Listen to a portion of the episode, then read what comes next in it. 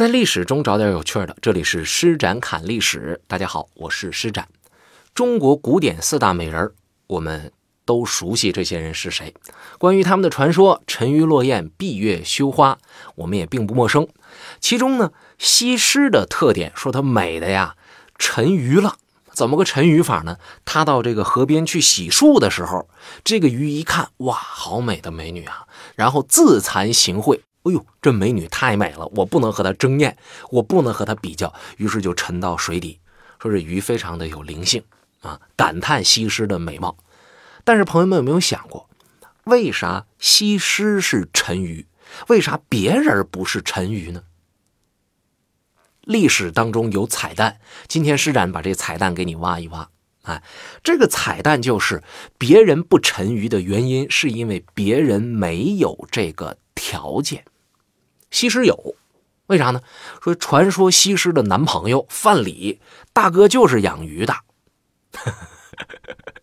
这事说起来，有朋友可能不信，对吧？没关系，您听我把这个我的缘由啊，我的这个根据从头到尾给大家说一遍。其实大家知道呢，鱼，今天我们吃到的好多都是养殖的，嗯，野生的现在很贵的啊，特别是那些名贵的鱼种，野生的基本上普通老百姓是看不着的。那么古人是什么时候吃得上养殖的鱼的呀？他们一般情况下，因为自己的这个生产能力比较低，因为自己生产工具比较差，他可能最初他吃的都是野生的鱼。鱼是好鱼，但问题是我捞不上来太多。人口越来越多的情况之下，我为了满足大家随时想吃就能吃的这种需求，所以必须要进行养鱼。那么最早养鱼的人是谁呢？基本上已经查不出来了，但是有记载的说，最早养鱼的有名有姓的人，这个人就是西施的绯闻男友，他的名字叫范蠡啊。范蠡是春秋时代越国的大夫，说这个人后来被当作是财神，说很有钱。那今天我们讲美女，当然要配高富帅，对吧？范蠡就是当年的高富帅。哎，相传呢，范蠡这钱哪来的呢？其中有一部分他挣钱的其中的一个板块，就是他在太湖边养鱼，呃，并且根据前人的经验和自己的总结，写下了一部专著，叫《养鱼经》。这是我们中国目前为止发现的第一部养鱼的著作。这个《养鱼经》在这里边写的非常的清楚，说这鱼池怎么建啊，多深呐，多宽呐，等等等等。他给了一个规定，说是鱼池的面积呢最好是六亩，这样做呢是让鱼有宽阔的活动场地，啊，然后这个水深呢，他不要求说统一深，而是规定说有深有浅。为什么呢？后来有人分析说是这是因为不同季节的变化，水温高低，让鱼有选择的空间。你这地儿如果太浅，鱼在这里边天冷容易冻着。啊，天热的时候呢，它容易热着，所以它这个鱼槽子越深，鱼在里边所能够呃获得的这个适度的这个水温的可能性也就越大。所以当西施来到绯闻男友的产业，在他的这个养鱼塘子里边溜达的时候，他才有机会能够把这个鱼沉下去。别的姑娘想沉鱼，她见不着鱼塘啊。首先，这三美和范蠡未必是一个时代。即便是一个时代，人家也有自己的追随者，何必倒贴人范蠡呢？当然，我们今天说这一段，它是传说的这种可能性比较广。其一就是关于西施这个人是不是真实存在的，仍然有人存疑。那么，假如西施这个人存疑的话，是不是西施和范蠡是不是男朋友和女朋友关系这件事儿也会存疑呢？对吧？进而推导说，这个范蠡的这个养鱼的这个事儿是不是也存疑了？那这个养鱼经的存在是不是仍旧存疑了呢？哎，这是有一个逻辑关系的。不过回头说起来呢，北魏有一个人叫贾思勰，他写了一本书叫《齐民要术》，《齐民要术》里边就援引了养鱼经里边的一段话，所以我们得以确定，就最起码在贾思勰那个时候。可能看过这个《养鱼经》这个书，但是后来就没有了啊。至于后期是怎么传说的，这，呃，就把这事儿安到范蠡身上了啊。那进而又有西施的事儿，那咱们就真是没有办法去深究。而我要说的呢，是关于养鱼这件事儿。前两天看到一个新闻，说是美国啊鲤鱼泛滥了，鲤鱼成灾了，很多国内的吃货就说我们去啊，要不然我们就传递它一点点。呃，制作糖醋鲤鱼啊、炖鲤鱼啊、酱焖鲤鱼的技巧吧，是吧？让全国华人这个拿到一个美国的美食签证，我们到那儿去帮你吃这鱼，不挺好的吗？或者你把这鱼免费提供给我们中国，我们也挺是想要的啊。这是吃货们的网络言论。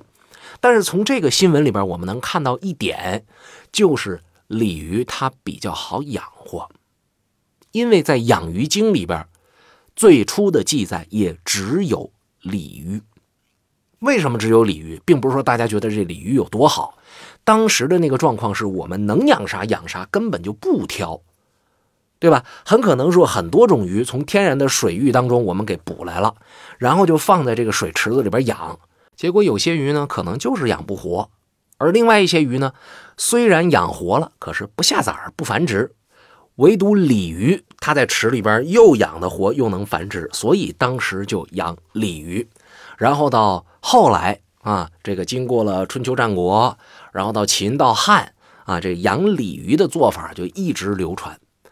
这个渔业在汉朝的时候有了一个非常大的发展啊，这个发展主要在于哪儿呢？就是它可以用各式各样的方式来养不同的种类的鱼。啊，这个有出土文物，在出土文物上呢，有一些绘画，包括有一些文字的记载，专家可以明确的在里边找到除了鲤鱼之外的其他各种各样的鱼的种类。呃，我个人比较关心的是啊，这个养的这鱼里边还有鲍鱼呢。当然，其他的种类的鱼，虽然我们现在在汉朝的时候已经发现会养了，可是呢，最厉害的、最经济的鱼种、最好活的还是鲤鱼。啊，大伙吃鱼吃的最多的、最便宜的，就是鲤鱼，老百姓吃的比较多。那这样呢，就给那些养殖鲤鱼的人带来了很多很多的经济效益啊。刚才我们说这范蠡为啥后来成为财神？为啥他能成为这美女西施的男朋友？那不就是这原因吗？我养这东西我赚钱。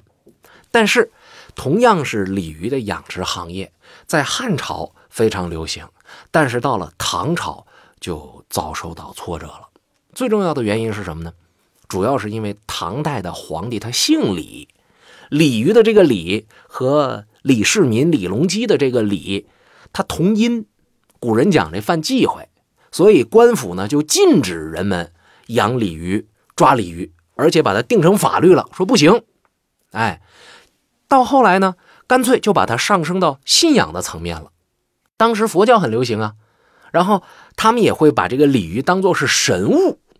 哎，宣扬戒杀，宣扬放生，所以鲤鱼就少被人们去捕捉了。当然，养的也少了。今天我们去看八六版的《西游记》的时候，大家可能还记得这个情节，就是那个唐僧，他小小的时候有一段，他在街上看到有人卖这个鱼，哎，他看这鱼觉得很可怜，他把这鱼拿过来去放生，这这么一个镜头。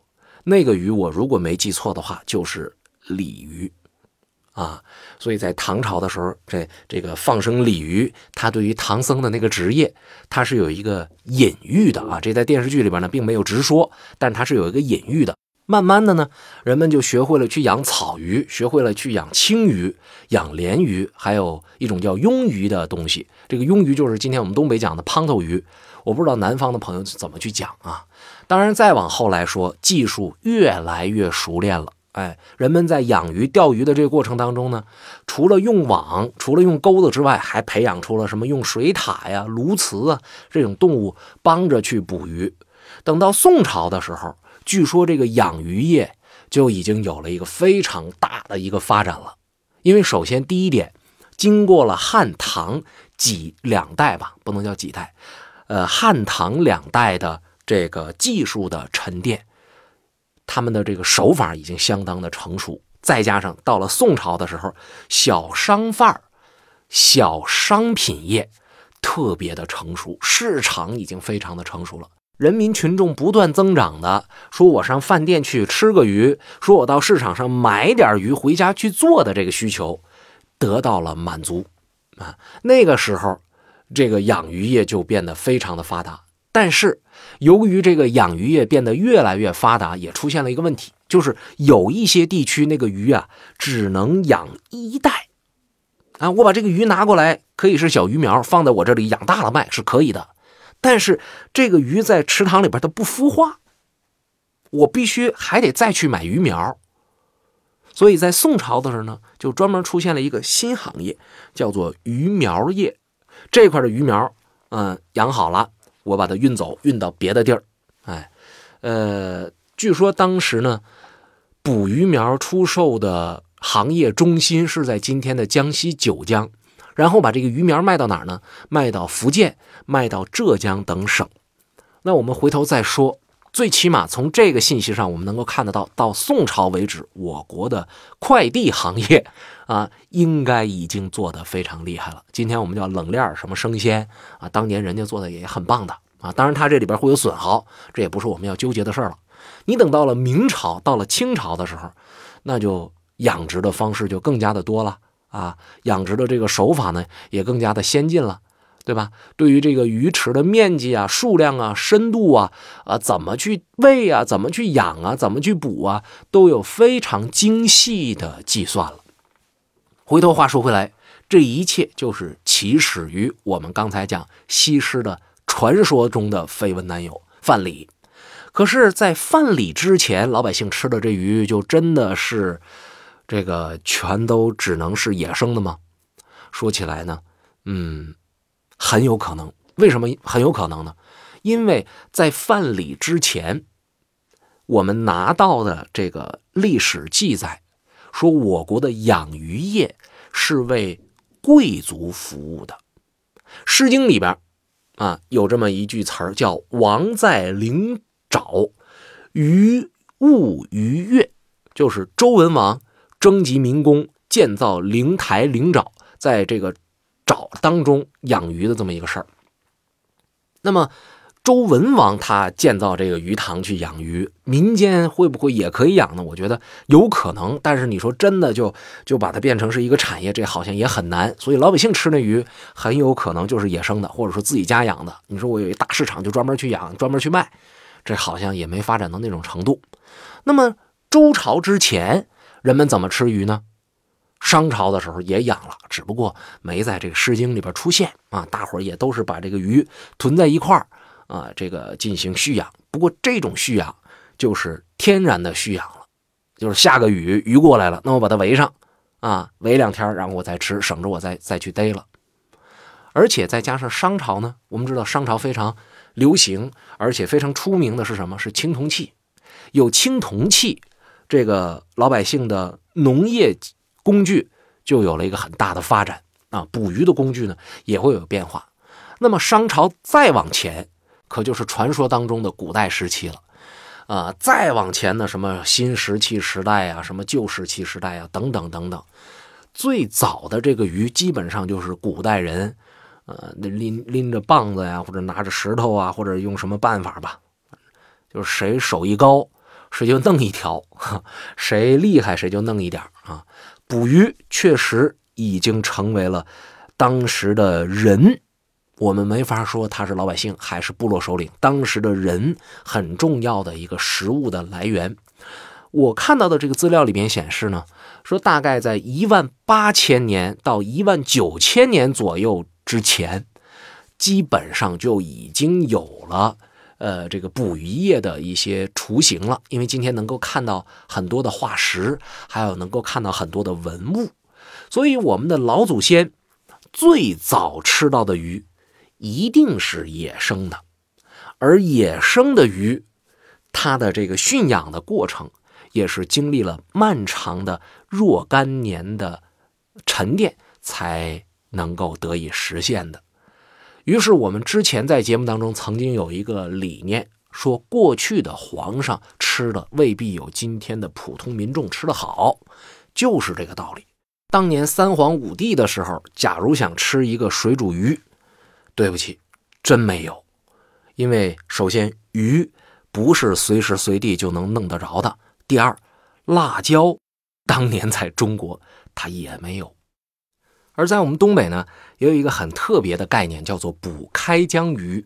就是在每年五一左右的时候，在河水完全解冻的这状态之下，下水去捕今年的头一网鱼。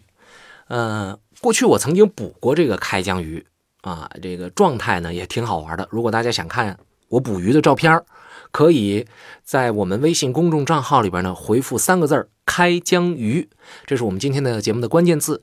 开是开始的开，江是江河湖海的江，鱼呢，大家都会吃的那种鱼。开江鱼，这是我们今天节目的关键字。回复关键字看施展捕开江鱼的照片儿。当然，首先呢，还是需要您关注“施展侃历史”节目的微信公众账号。打开手机，打开微信，在添加朋友这一栏呢，选择订阅号，然后输入汉字“施展侃历史”，诗情画意的诗，大展宏图的展，调侃的侃，历史课的历史。今天节目的关键字是开江鱼。